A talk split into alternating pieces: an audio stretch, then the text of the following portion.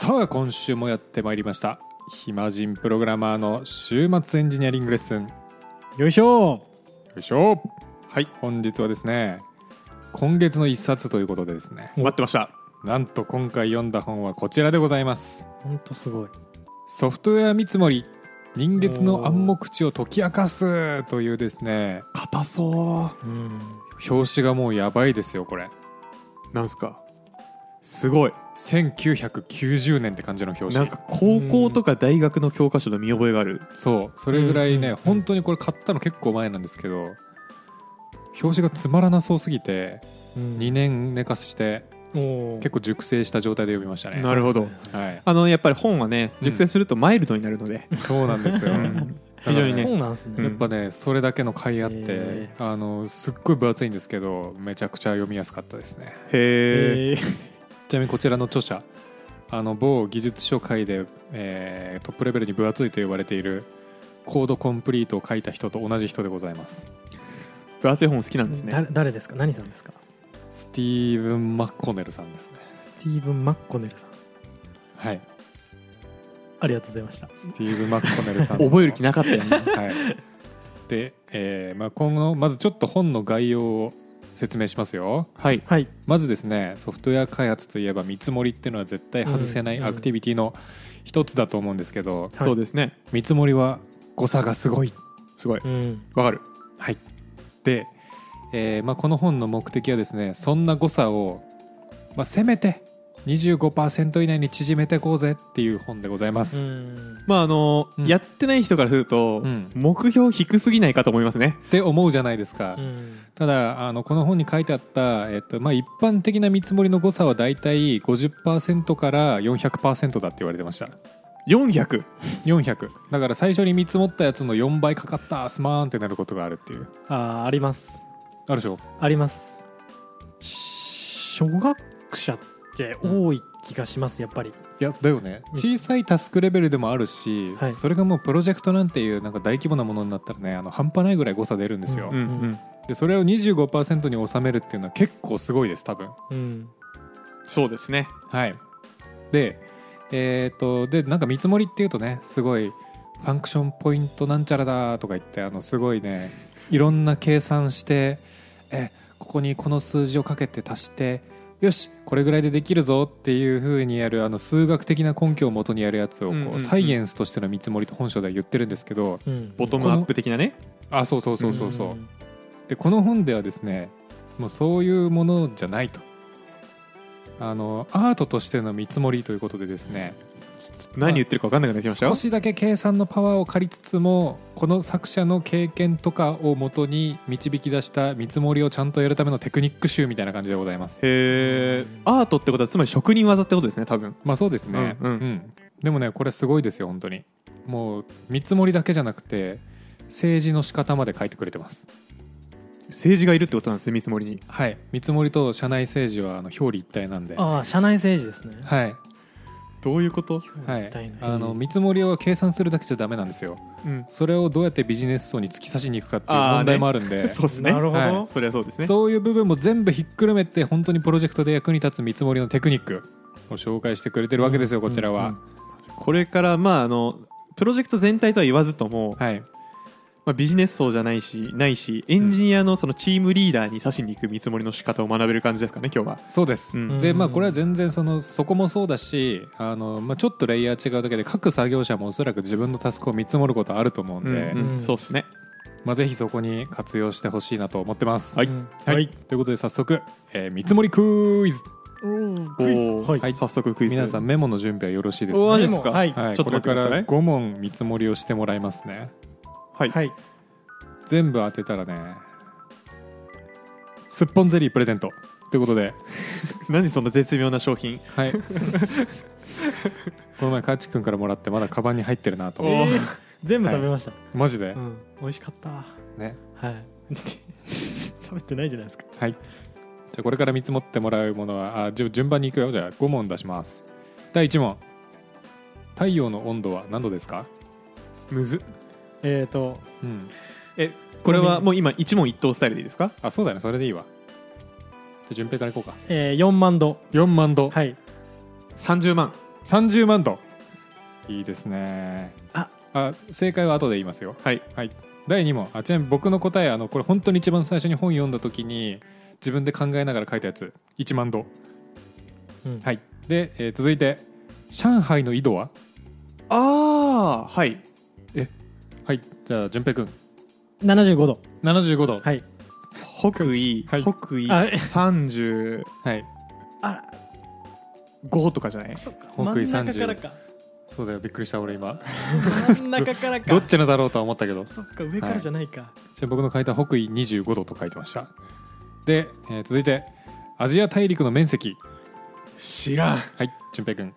アジア大陸えー、40いや悩み方おもろすぎだろ。500万平米。500万平米。40500万平米。はい。アジア大陸どこですかまず？えーっとあれじゃないですか。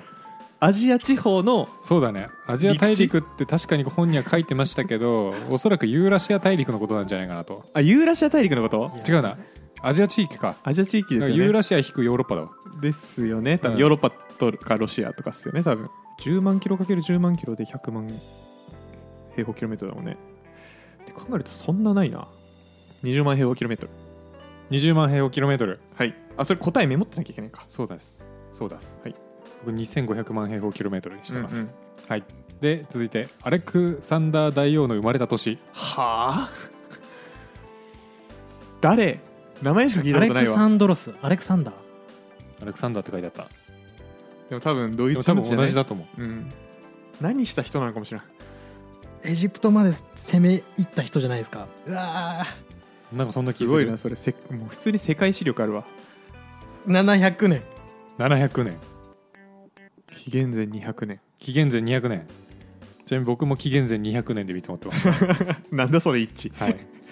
全然わかんない続いて太平洋に面した海岸線の長さ最後の問題です太平洋に面したどこまでかわかんないもんな。まあアジアの東東側とアメリカ。アメリカの西側と日本一周と。オーストラリアの上らへんじゃないですか。あと南アメリカ周りとかね。あと多分島々があるから。5万。5万キロ。5万キロ。はい。4万。4万キロ。僕2万4000キロメートルにしてました。はいということで今回答が出揃ったので答え合わせしていきますよ。はい。はい、はい。まず太陽の表面温度。6000度でございます。あ全然だった。はい、続いて上海の緯度三北緯31度でございます。あー。悪くなかった。で、えーアジア大陸の面積4439万平方キロメートルでございわあます全然でけえ思ったより。そんなあるんだ俺4500万平米っていう。わかんないんだよなそれ。近いなと思ったけど4500万ってどれを指してるのかわかんない。なんかあの、ね、株主総会とかで見るシートみたいですね。確かにね。あるね。何何十何百万みたいなそうそう。100万単位のやつね、じゃあ順平近かったんだね。近かった確かに、はい。確かに近いかもしれない。でアレクサンダー大王の生まれた年紀元前356年。悪くなかったわ太平洋に面した海岸線の総延長13万 5663km でそござます、んないになるんだ。はい。誰で測ったやつ？誰だろうなマジで、うん。はい。ということで、えーまあ、人間の見積もりってこんなもんなんですよい。やーまあね、はい。ちょっと事前知識なさすぎて納得いかないですけどね、そう。でただ今回のやつについては答えあるものじゃないですか。は調べればできるんで、あの別にそんなの見積もる必要なくて、うん。ソフトウェア開発の難しいところは答えのないものを見積もんなきゃいけないので、確かにそうですね、えーまずですね。はい。ということで見積もりあのむずいんですよ。基本的に。どんなものでも。むずい。特にソフトウェアの開発なんていうわけわかんないもの。特にね数年単位のプロジェクトなんてやるってなったらそんなの見積もるの無理ですよ多分、うん。無理無理。なのでえーっと見積もりむずいと。うん。しかもなんかやろうとしたらこうなんかないっすかこういうの。めんどくさいなみたいな。しっかり見積もりすんのめんどくさいなみたいはい。うんうん。な例えばまだ受注してないっす。でもこれぐらいかかるって言わないといけないっす。でもどれぐらいかかるかわかんねえ。うわーでもミスったら後で自分が痛い目見るしなみたいな。うん。まあ、うん。そういうのはもう往々にしてありますね。よーし適当にバッファ積んじゃえポコポコポコみたいな。はい。まあでも実際そうですよね多分。そう。で実際に作業してたらねボロボロボロボロとねあこれもあったか。あこれもやんなきゃだ。ってボロボロボロボロ作業出てきて、うん。えー最終的に死ぬっていうことがよくありませんか？よくありますね。うん。でですねえーまあ、そんな難しい見積もりに対応する方法をこの後伝授していきますよ、対応できちゃうんですか？でけえ、うん、ある程度。うん。はい。25%以内。はい、まず見積もりについてあのテクニック知る前にこの3つの概念は分けて考えとけよっていう大事なのがあります。それは、はい。見積もりとターゲットとコミットメントです。どういうことじゃ？はい。まずその1見積もりこの本でいう見積もりっていうのはですね、はい。えーとあるプロジェクトとかタスクにかかる、うんうん。まあ、作業の期間とかコストを予想することです。はい。これが見積もり、うんはい。でターゲットっていうのはビジネス的にここまでにやんなきゃいけないよねとかここまでにやりたいよねっていう目標です、うんうんうんうんうん。でコミットメントっていうのはえー、とじゃあこの作業をいつまでに終わらせますよわますねっていう、えー宣言ほう。わかりましたわかりました、はい、はい。この3つをちゃんと分けないとこんなことが起きるんですよ。ポワンポワンポワンポワンポワン。すげえな。編集で入れればいいのにね。このプロジェクトなんですけど、まあ、期間的に言うとあのちょっと半年かかりそうです。うん。上司。うん。それだと困るね。4ヶ月以内に終わらせれたりできない。みたいなこの日までにちょっと展示会があるからこれまでにやんなきゃいけないんだよねみたいな。うん私の心の中の私。きちーけどこれで断ったらなんか自分の能力ないみたいだしちょっとそもそもなんかこの女子ちょっと顔怖いしなみたいな。うん。私。じゃあ分かりました。じゃあただちょっと4ヶ月はどう頑張っても難しそうなんで間取ってこれぐらいでできたりしないですか？みたいな5ヶ月ぐらいでできないですかね？うーんしょうがないな。まあじゃあちょっとえーっと展示会ギリギリにはなるけどじゃあそこでやりましょうか、うん。って決まりますと。で後日の私、うわー仕事が終わらないよー。プロジェクト。ボコーンボコーン。焦った仕事によって バグが大量に発生し、えー展示会どころではなくなってしまった。うん。うんというストーリーでございます。ボコンボコンはエラーがももううバグが。ボコンボコンと出てました。あ至る所で起きてる話ですね多分。はい、ーうん。まあなんかありそうじゃないですかこんな話。そうですね、でこれ何が起きてるかっていうとですねまず、えー、と見積もりとターゲットとコミットメントを全部ごっちゃにして考えちゃってることが問題なんですよ。うんうんうん。見積もりっていうのは、まあ、そもそもこのタスクこれぐらいかかりますよっていう予想なのでそれを縮めたり伸ばしたりするの意味ないんですね、うんで縮めてるのは実際は見積もりじゃなくてそれターゲットとかコミットメントをこう縮めてることになってるんですけどそこが一緒くたになってしまうことによって上司にうまく説得ができずあのきついスケジュールを引いてしまい大量のバグを生み出してしまうというループを生み出してしまってると、うん。うん2回生み出してるって言いましたね今、今3回ですね今ので。はい、なので、えー。まずはちょっとこの概念を分けて考えよう。1回分けて考えよう。そしたらきっと上司との付き合い方変わるからっていうまずこれはあのベースの概念として持っておいてください、うんうんうん。まあ、コミュニケーションする上でね。はい。そこを明確にして動かせるものと動かせないものを判判断できるようにしようってことですね。そうです、うん。でもしそのビジネス上のターゲットを縮めるとかコミットメントを縮めるのであれば、えーっと何もせずに縮めることは無理です。なんで、うん。えー例えば完成度をちょっと下げるとか機能をカットするとか重要なものだけ作るみたいな感じですねっていう感じで何らかしらの調整した上で、えービジネスのターゲットを縮めるっていうことであれば現実的にできますよっていうことですね、なるほど。見積もりとターゲットとかなんか特に一緒にしがちなうん、感じしてます僕。そうなんです。なるほど。そう。別なんですね。そうなんですよ、まあ、ターゲットとコミットメントはぶっちゃけなんか連動してんじゃないかなって読んでて思思いはしたんですけど、うんまあとりあえずでも概念としてはやっぱ分けといた方がいいかなっていう。感じですね。うんうんそして、えー肝心の見積もりテクニック。まあこれね3つっすね。3つ。覚えなきゃいけないことは、はい、うんこの本500ページぐらいあるんですけどあー重い3ですね。つに絞りました結構具体的なテクニックいっぱい載ってるんで具体的なところはちょっと気になったら本読んでくださいって感じなんですけどはい。まずその1、はい。見積もりというのはシングルポイントで見積もってはいけない。ほう。シングルポイント。さっきの見積もりクイズの時に特に何も言ってないんですけどはい。1点で見積もろうとしませんでしたか？ああなるほどね。はい。うん値がね、うん。何キロって言ってましたね、そうなんですただ見積もりっていうのは不確実なことがすごい多いので、はいえー基本的には確率分布みたいな感じで分布するんですね。うんうん。なので、うんえー、と見積もりを作るときはまず、えー、とうまくいったケースと最悪のケースとありえそうなケースみたいな感じで、えー範囲を作んないといけないんですよ。うーん。はいはい。はい、で、えーその範囲を大きくすればするほどそれは見積もりの中に必中する可能性高くなるよねという話ですね。うん例えば太陽の温度だったらさっきまあ6000度だったんですけど、うん。えーとまあ、めっちゃ極端ですけど、まあ、絶対1000度以上あるなみたいな。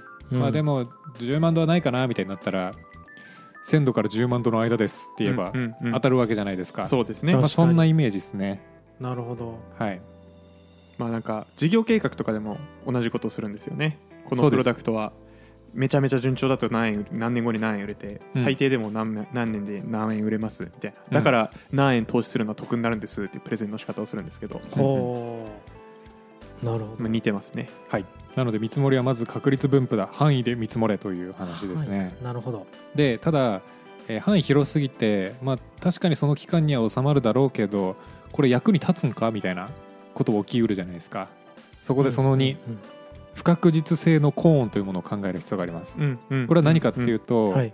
えーとまあ、アクティビティが進むにあたってその確率分布の範囲を縮めていくっていう考え方ですね。例えば要件定義されてない段階まあさすがにその段階で見積もることはないか、まあ、要件定義されてる段階だったらこれぐらいありますよ。基本設計終わった段階だったらこれぐらいには幅が縮まりますよっていう感じで見積もりをどんどん更新してってその幅をどんどん狭めていくと。うんうんうん。いうことが必要ですよと。うーん。でまあコーンっていうんですね。こうあそうあの要は最初太い状態からどんどん細くなってって先端尖る形になるんでああそういうことまあ、コーンと呼ばれてるって感じですね。本当アイスのコーンのコーうん多分そう多分そう。多分そう。ンなるほど。わかんない。うん。多分そう。野菜のコーンの可能性もあるし。いやそれは違ないか。うそれは違う。ないか、あの三角形の工事現場に置いて三るやつですね。角コーンの可能性もあるしね、なるほど。まあ多分一緒ですね。多分。まあアイスのコーンと、最初に出てくるの三角コーンだった俺の場合、うん俺もそうです、うん。三角コーンとんがりコーン。赤いやつ。いや一緒一緒。あとんがりコーンは多分ダジャレ。とんがりコーンはねどっちもかけてるね、うん。はい。あ工事現場の三角コーン、うん。あーはいはい。すいません。はいはい、でそういう感じで、えーアクティビティが進むにつれてどんどん細くしていくよと。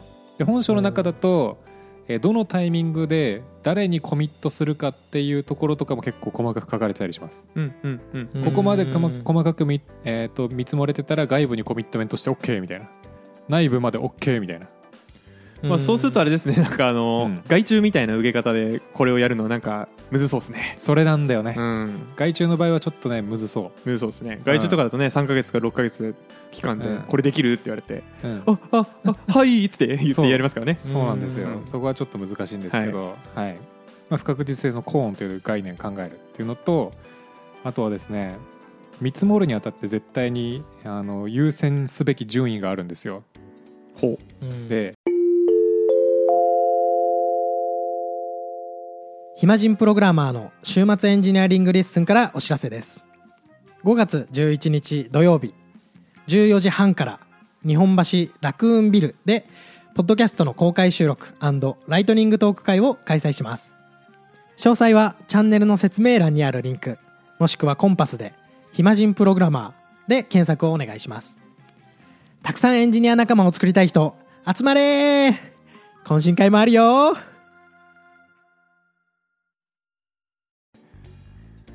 これちょっと本の内容をね参照したいな。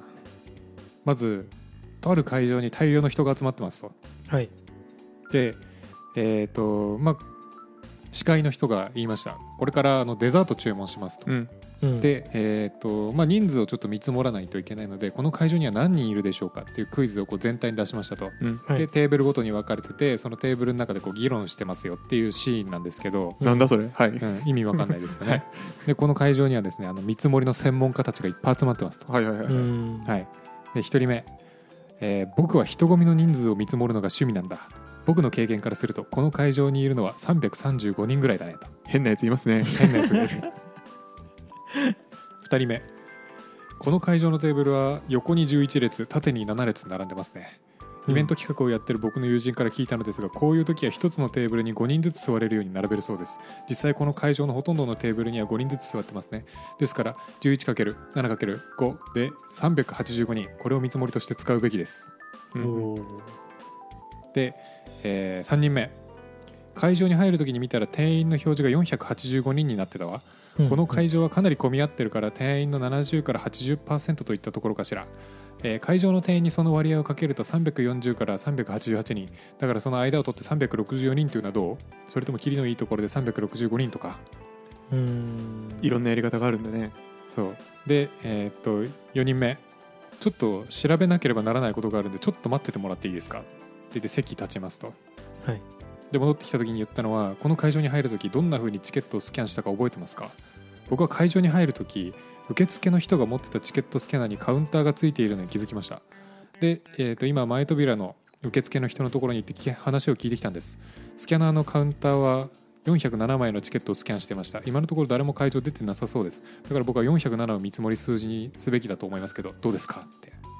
でこれ誰がどう一番いいかっていうともうちゃんと数数えた最後の人がいいに決まってるんですよ。うんうん。で実際に、えー、と数値は407人だったんですけどで、えーここからですね言えることはですね優先順位3つあります。はい。1つは数える。うん。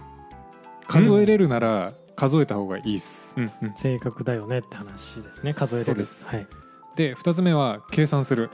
はい。で3つ目が判断するっていうこの優先順位をすごく遵守しましょうというのがねこの本でずーっと言われてます、なるほどね、うん。はい。まあ、最初からあの判断じゃなくってことですね。そうです。うんうんで、えーただ数えるってできる時とできない時があるんですよ。はい。逆にできる時どういうことだろうと思ってます。まあ確かにね、うん。えっとねいやこれで言うとね結構数えるの元になってるのは、えっと過去のデータをちゃんと計算し計算というか記録しておいて今回どれくらいの規模になりそうかっていうのを、えっと数えてそれを元にちょっと計算するっていう感じがね主な手法でしたね。なるほどうん。なるほど。なんでこの本を読んでてめちゃめちゃ思ったのは、えー一回一回のプロジェクトで「うわー見積もりこれぐらいでどうや?」みたいな「うわミスったー」って終わりじゃなくてその時にコード行数何行になったかをちゃんと数えて、えーどれくらい期間かかったかっていうのを記録しておいてっていう知識をストックしておくことによって過去のデータをまず参照できるようになりますよと。うんうんで過去のデータって結構信頼できるデータでそこからあんまり大ブレすることってないので、えーそこから、えーまあ、今回のプロジェクトだとでもちょっと複雑性が増すからこれぐらい補正した方がいいかなっていう感じで補正を加えるとっていう風にやって見積もることによって正確な見積もりをやっていきましょうねっていうのがねもうベースになってましたね。うんううん。ん大体の。でいろんなテクニックあるんですけど全部もうそれでうんうん。もう過去のやつはまず数えろと。うんで一番影響あるのはもうコードの行数だからうんうん。数統計的に。ほう。コードの本当らしい。結局コードの行数が一番影響あるらしい。フへえァンクションポイントとかもいろんなテクニック出てくるんですけど、うんまあ、この人曰く行数がマジで一番信頼できるっつってた。へえちなみにファンクションポイントってファンクションの数ってことですか？そういうんじゃなくて。えっとねなんか機能ごとになんかポイント割り振るんですよね。あこの重さ入力画面何個だから何ポイント？みたいな。へえ入力画面はえー3ポイント。出力画面は5ポイントみたいな。うん。うんうん。でそれを何個機能で、えー、とあるかを数えてうん。計算する方法ですね、なるほど、うん。そのポイントをん？ポイントを決めるにあたってもうん。見積もってるってことですよね、大体。そうだね、うん。まあ、その辺は設計から数えることもできそうだし、うん。うん。なるほど。はい。っていうのが、えー、と優先順位の話ですよと、うんうんうん。であの数える計算するみたいな過去のデータねえよっていうケースもあると思うんですよ。うん。でそういう時は、えー、とさっきあの見積もりのコーン間違えた不確実性のコーンってあったと思うんですけどうん。あれが縮まっていくと要はプロジェクト進んでってるわけじゃないですか、うん。はい。そこで出てきたデータっていうのがあるんで、えー、とプロジェクトが進むにつれてそのデータを使っていきましょうね。うん。でそれでもっと正確な見積もりに近づけていこうぜっていう感じですね、うんううんうん。んでテクニックはね今の3つですねまず範囲で見積もれ。うん。はい。不確実性のコーンを意識して、えーステップ進むごとに縮めていけと。うん。はい。で、えー優先順位は数える計算する判断するうんっていう順番で、えーやってけと。うん。うん。で、えーっとあとはですねちょっと補足説明としてはい。見積もりに潜みがちなバイアス。ほこれ知っといた方がいいんじゃないかな。いやあるよね。これめっちゃあるわ。でめっちゃ大事。そう。まずですね見積もりって課題見積もりと過小見積もりってあって課題見積もりは6ヶ月で終わるのを8ヶ月として見積もっちゃったパターン、うんううん。ん。で、えー過小見積もりは6ヶ月かかるのを4ヶ月って言っちゃったパターン。はい。うんで、えーこれはですね基本的に人間あの過小見積もりしすあのしがちです、わかる、うん。うん。うん。絶対に増えます。それより。なんかねあのうわこいつこんな大きい数字見積もってって思われるの嫌だもん。そう。うん。その通りなんです、ん。ね。うん。で、えーしかもこれ厄介なことにですね過小見積もりと課題見積もりどっちがマシかっていうのも書いてあって、うんうんあの課題見積もりの方がマシなんですよ。そうですよね。はい。うん。過小見積もりするとその後に予定入れちゃいますからね。そう。ん？予定入れちゃうというかねそのパツパツになると作業の質下がって余計工数増えるんですよなんか、まあそれもありますね。確かに。そう、まあ、過小見積もりの方がプロジェクトに与える影響はでかいのにもかかわらず人間はちょっと過小見積もりしがちと。でしかもちょっとそれに近いんですけど、さっきあの幅で見積もれってたじゃないですか幅も狭めがちです。人間。あなんかだって狭くしないといけないんじゃないかって気持ちになりますもんね。そうでもそのほとんどの原因は個人の思い込みだそうです。やってみっか今度。意外と大丈夫だよって言ってました。かいちくんこれどのぐらいで終わる？うーん1週間から1か月ぐらいですねっつって。ー広広くないって言われそうですよね。いやーでもままあこの段階だとそうですね。ただもうちょいあの設計はっきりしたりとか要件とか固まってきたらもう少し絞れますよみたいなあ、うん感じで言っていかないといけまあ、ないと、適当にやってる感出さなかったら別に許される気するな。確かに。今の情報だとここまでしか言えないです。うん。って言ったらそっか。って俺はうん。言わざるを得んわ。そう。だから意外と大丈夫っていう。そのちゃんとねあの理由が。その後のちゃんとなんか論理付けがちゃんとしてればだけどね、うんうんうんなんか割と僕、はい。そういう時やる時って後ろだけ言うことがああって。うん。多分。え。1週間から1か月って言わなくて。ああ。あなんか多分かかって1か月ぐらいですねっていう言いがちだわ。うんううんん。まあまあなんか順調にいったら2週間ぐらいで終わりそうだけどっていう気持ちを持ちながら、うんうん。うんまあなんかここら辺わかんないんでかかって1か月ぐらいですかねってあ。言いがちああじゃあいいんじゃない？でも優しくないですよ。多分そのうん。ブレ幅は言わないんでうん。順調にいったらあなんか2週間で終わったけど1か月って言ってたしまあ3日間ぐらい置いとこうみたいなうんうん。気持ちになったりもするんですよ。うんうんそういう情報共有ちゃんとしなきゃいけないなとは思いますよ。うんまあ の確かにな、はい。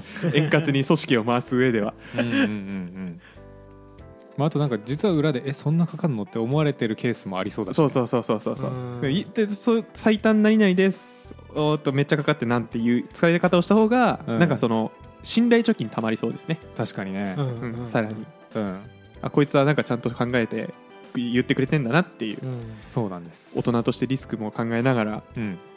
正確な情報を出そうとしてくれてんだなっていう誠実さが伝わりますね、そうなんですよ、ううんん。っていう意味で、えーまず、まあ、不確実性のコーンがだから超大事だね。うんうん、意ちょっと識するのが。言ったことないですけど僕ちょっと言ってこうかなと思いました、おうん、今の話を聞いて。僕もちょっとねこれ受託の時とかは言いづらいんですけど。言ってみたらどうなるか言ってて言っみてください。みようかな。言ってみてどうなるかちょっと知りたいです。ちょうど来週打ち合わせあるし言ってみようかな。そうですね。今の段階だとまあうーん1週間から2か月ぐらいですかね。広いな。広すぎるけどな。まあでもあの僕がもし発注元だとして、うん。えー、とじゃあこれどんぐらいかかりますかって言って3か月から、うん。えー4か月ぐらいですって言われたらじゃあまあ4か月にしとくか。ってなるし。うんうんううんん。あれかなでも。正確な情報を伝えてくれた方が僕は嬉しいですけどね。日本って結構受託文化がすごい強く根付いてる社会なんで、はいなんかそことの難しさはなんかあるかもね。どうだろうな。まあなんかその発注元の理解があるかどうかじゃないですか、まあそっか、うん、多分エンジニアやってる人だったら分かってくれると思いますよ。うんうん。うん。なんならあの見積もり出してもらう時もまあまあ適当だろうなと思ってますし僕は、うん。うん。見積もれるわけないしなと思いながら僕はやってるんで、確かにね。うん、なるほど。勉強になりました。はいっていう見積もりの本でした。これねすごいボリュームがあるせいですっごいはしょってるんで、うん。うん。あのぜひ読んであのこれからプロジェクト回すぞとかあとはまあ個人のタスクにも活かせると思うんで、うん。はい。ぜひね、えーデベロッパーとかマネージャーの皆さんは一度読んでみると面白い知見を得られるんじゃないかなと思います、ね、ありがとうございます、はい。ちょっとすみません最後に、はい。復習がてらちょっと補足なんですけど。お出た。今日の話聞きながらですね非常にあのスクラムの考え方、スクラムの見積もりの仕方に近いなと思った話を聞いてたんでちょっとアドバンストスクラムマスターとしてちょっと補足をさせてください、なるほどね。はい、はいはいはい。えまずあの今日言ってたその見積もりのコーンの話ですね、はいうんあっていうかその前か。見積もりって曖昧なもんなんですよっていう話がありましたけどはい。スクラムでももう全く同じで、うん。それゆえ見積もりに絶対そんなに時間かけんなって言ってますよね。うーん。もうスプリントプランニングとかでうんうん。みんなで本能の赴くままに思いついた数字言って、うん。まあみんながそういうならそうだよね。よしってやるのがスクラムなんで。確かに、うん。で、えー、となおかつそのさっき言ってたその遠く大きいタスクほど見積もりがブレるっていうのうんうん。もあのスクラムでは解決しようとしててそれはどうやってやってるかっていうと1スプリントの範囲でしか見見積もりをしないんで1週間とかうん。2週間、なんでブレてもそんなに日数ブレないよねっていう。小さく見積もりしてるから。っ確かに。ていうのもそうだし。うんうん。であとはあのさっき言ってた、えー、と数える、えー計算する判断するの話ですね。見積もりする上で。うんうん。でスクラムでは主には、えー、と計算するかな、うん。計算するやり方をとってて、ほえー、とストーリーポイントでの見積もりっていうのは、相対的な見積もりなんですね。ううん。うん昔やってたこのタスクが3、うんうんえーこのタスクが13うん。じゃあその間の8みたいなね、はいはい。うん。まあそういう相対見積もりをするうん。ようなやり方をとってるので、えっとさっきのりさんの言ってたはい。計算するに近い。うんうんで記録もしてますしね。チケットとしてこのタスクは実績何ポイントかかったっていう記録がどんどん溜まっていくんで。確かに数えてるじゃないですか。そうそうそう。ちゃんと数えてるしね、うんうん。で見積もりのストーリーポイントもねあのフィボナッチ数列使いますから。うんうんフィボナッチ数列ってどういう数列かっていうと、えー、1235っていう感じで前の2個の数字を足した数字をどんどん足していくっていう足していく、うん。っていう数列なんですけど、そうするとあの数字が大きくなるとどんどん離れていくんですよ、8の次1313の次21みたいな、うんうんそれってあの見積もりと同じで大きいやつほど見積もりぶれるよねっていう。うん。うんそういうあの思想がねあのなるほど。それでフィボナッチ数列なんだそうですそうです。そうなんえー。だそうなんですよ。知らんかった。は大きいと大きくなるほど流度が広くなるっていうのは、だからフィボナッチ数列使ってる理由なんですね。えええもう惰性でフィボなってたわ。惰性フィボになってました、うん。そううんあのあれ意味あるんですよちゃんと。そうなんだ。はい。えっていうのですごいあの僕はこの本読んだことなかったんですけど、うん。のりさんの話を聞きながらスクラムの見積もりのあの、うん。テクニックの話を復習してる気分になりました、だおおなるほどね。から結構そういうエッセンスが多分入ってるんでしょうねいろんなものにね、まあ、確かにね。これ結構古い本だしね。うんうん、うん。でスクラムもちゃんとあの毎週毎週やるんですけども長期的なそのさっき言ってたコミットじゃなくてターゲットか。うん。ターゲットに向けたリリース計画はあのちゃんと都度見直してやりましょうっていうのが、まあ、うんうんベストプラクティスではあるので、確かに。はい。まあ、見積もりのエッセンスすごい勉強になりました。はい。ー勉強になりました。ありがとうございますちょいアフターいっていいですか？ちょいアフターい。いですよあののりさんあの今月の一冊読まれたということで、はい。順調にもう今7冊終わったんですか？終わりま6冊？したん？今7月？7月。うん7冊終わったね。あもう今月の分も終わったんですね。これが今月の分。あ7月分？うん。あすごい。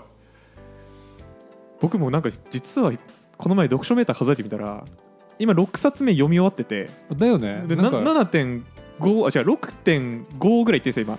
だよね。あのー最近ちょっと登録してるのを見かけてそうそうそう。こいつ読んでやがる。って思った記憶あります。なんかね、あんまり思ってなかったんですけど、うん。あとこのユニックスという考え方直近で読んだんですけども、うんうんこれも激薄だったんで、うん。これでちょっと加速をして。うんうんあれ？俺12冊目指せ目指せるかもなと思って。けるんじゃない？うん。いけるよそれ。なんかちょっとせっかくだしうん目指してみようかなとおいいね。うん、すごいな。すごいですよね。まさか俺こんなになると思ってなかったです。いやだよね。結構本読んでるよね。結構本読んでます。うん。これあれに刺激されてるもん実は。あやばいやばい。アイデンティティ奪われる。よかったよかった。じゃあ刺激になってるなら、え読書メーターって共有できるんですか？そのしてるよ。フォローうん。フォローフォロワーみたいなことあできる。そういうのあるできるできる、なのであのねちょっとの僕ものりさんに刺激されて読んでるところはあるんですけど、うんそう暇人プログラマー始めてよかったなって思うところででしかもあの今1年半経ってますけど、うんあの初回とかとかに比べてあのなんかの情報を出した時にうん。うんあこの本ではこう言ってたよねとかあここでもよそ同じこと言ってたよねみたいなそういう引き出しがどんどん増えてるんですよ。わかる。本読んでることによって。あれ気持ちいいよね。気持ちいい。うん。でしかもなあのすごい人っぽい。わかるいやすごいですよ、うん。そう。はい。あのねそれもバイネーム出したらあれなんですけどなんか和田さんの講演とかめっちゃわかる。ね言っても、うん。あのこの本ではこう言われてますとか、うん。うんそういう引用だから結局技術書もうん。いろんな情報の引用なんですよ、うん。確かに。まあ論文と一緒で。うん。うんうん引用元がどんどん増えてるんですよね。そうなんだよね。ああなるほどな。そう。これがなんか本読むいいことなのかなと思って、うん。で、まあ、最初はね僕とのりさんあのしがない1階のエンジニアがワイワイ楽しく喋るポッドキャストとしてやってましたけどはい。これだっていずれ知識人目指せるのかと思って。いいですね。知識人目指せるんじゃないかなと思って、いいですねそれは。このままあの順調にね、まあ、まだまだペーペーなので。うんうん言ってだってね月1冊技術書読んでもねたかが12冊しか読めないんで。そうなんですよいやいやいやいやいねや。すごいですよ多分ねそのそれこそ和田さんとか何冊読んでるのって話ですよ。やばいだろうね。多分やばいだろうね。うん、まあもうあのレベルまでいくと多分一冊丸々読まなくてもある程度こう虫食いで知識が絶対あるからそうそうそう。一冊読むの早いんだろうね。そうそうそうそう。うーん。まだそのレベルには到達してないんだよな。そうですね。羨ましいな。まあでも僕も一応刺激されて Kindle 契約しましたからね。読め読めい読め。やよかったよかった。まず契約しました。あオッケー買って。やいやそれ第一歩だね。うんプライムデーで3ヶ月0円とかだったんでアニメ見てると、うんでも俺もちなみにあのはい。順平に刺激されてね、はい。HHKB 買ったんだよね。順平なの？こいつそう。いやこいつ Kindle 買ったと思って。あそういうことですか？こいつデバイス充実させようとしてる。負けねえぞっつって俺もね HHKB 買ったんですよ。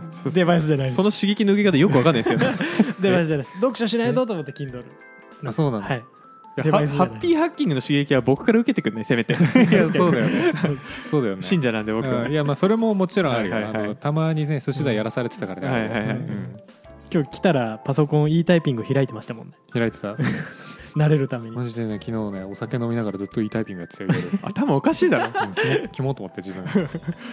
酒飲んでだってつまさみに e タイピングってことですか？あそうそうそう。い酒飲んでやっても上上達しねえだろ多分。やいやもう指トレ指トレシラフでやるなせめて。左手の薬指とか小指のトレーニングしてた。なるほど、うん。はい、ちょっと話は脱線脱線しましたが、はい。まああのねまあその逆にね、えっと、僕らの刺激を受けてなんかうん。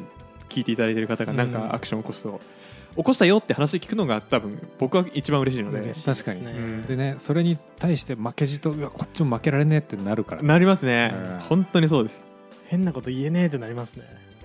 大丈夫それは。そこは大丈夫それは大丈夫だよ。それ大丈夫。お前は変なこと言った方がいい、まあ止めらんないですからね止めらんないから。僕制御できないんで大丈夫です。はい、うんはい。っていうのでちょっとあの実は本読んでたっていう話でした、でだよね。はい、なのでなんかその僕とノイさんだからまあまあ読んでるんですよ。うんなので多分その今月の一冊じゃないですけど、えっと年末とかにうん。暇プロ本大賞とかあいいね。あの勝手にやってね。いいね。あの別に今年出たものに限らないやつね。そうね。今年読んだ読んでよかったやつとかね。別に新発売のものに飛びついてるわけじゃないんで。そうですね、んん。ん。これが一番ためになったとかね。はい。そういうなんかそういう話もできたらなと思いました。はい。以上です、どうす終わりますねじゃあ、はい。えーお知らせです、はい。えーハッシュタグ暇人プログラマーをつけてツイートフィードバックお待ちしてますのでお願いします。があるんですね。暇プロ。ぜひ感想だったりあとこんなおすすめのがありますよって言ってくれたらねはしゃぎ散らかし脱ぎ倒しますよマジで、はい、のりさんこの前あのツイッター見てはしゃぎ脱ぎ散らかしてましたよね。あれね？AI のやつ？あ違います違います。違うんかい。違います。違うんかい。はい えっとあとは説明欄にあの Google ホームでお便り、ね質問要望等を募集してますのでそちらもお願いします。お願いしお願いします。はい。ではまたね、はい。インプットしてアウトプットしましょはい、頑張ります。うはい。ではまた次回。バイ。バイバイ。さあ皆さん次の商品は目玉商品です。こちらめちゃくちゃでかいエンターキー。わあ大きい。これがあるとストレス発散生産性アップ快適な睡眠もえ枕にしちゃうんですか？こちらの商品はお値段なんと1024円。わお2の10乗。そして今番組終了1時間以内に Google フォームよりお便りを送った方はちっちゃいスペースキーもついてきます。ポケットに入れて持ち運べますね。番組の高評価フォローもすると会員割引なんと90%オフ。えー、ほぼただ。今すぐご応募を暇人プログラマーからお知らせです。暇プロメンバーとメンタリングしたい人を募集します。どうやったら中級エンジニアになれる？悩みを相談したいなどなど相談内容は何でも OK です。メンタリングを通じて何か気づきを持って帰ってもらえるように頑張ります。エピソード説明欄の方ではなく番組説明欄の Google フォームから日程を選んでお申し込みください。料金はもちろん無料。各日程先着1名なのでお早めに